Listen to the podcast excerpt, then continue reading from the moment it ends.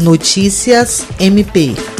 A Procuradora-Geral de Justiça do Ministério Público do Estado do Acre, Cátia Rejane de Araújo Rodrigues, participou nesta quarta-feira da reunião ordinária do Conselho Nacional dos Procuradores Gerais dos Estados e da União de 2021, em Brasília.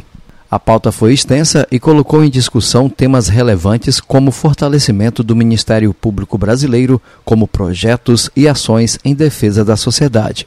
O encontro foi conduzido pela presidente da entidade, a Procuradora-Geral de Justiça do Ministério Público do Amapá, Ivana Sei. Na ocasião, a Procuradora-Geral de Justiça do MPAC apresentou um vídeo da campanha SOS Acre e agradeceu todo o apoio recebido dos estados em solidariedade aos graves problemas recentemente enfrentados no Acre. Jean Oliveira, para a Agência de Notícias do Ministério Público do Estado do Acre.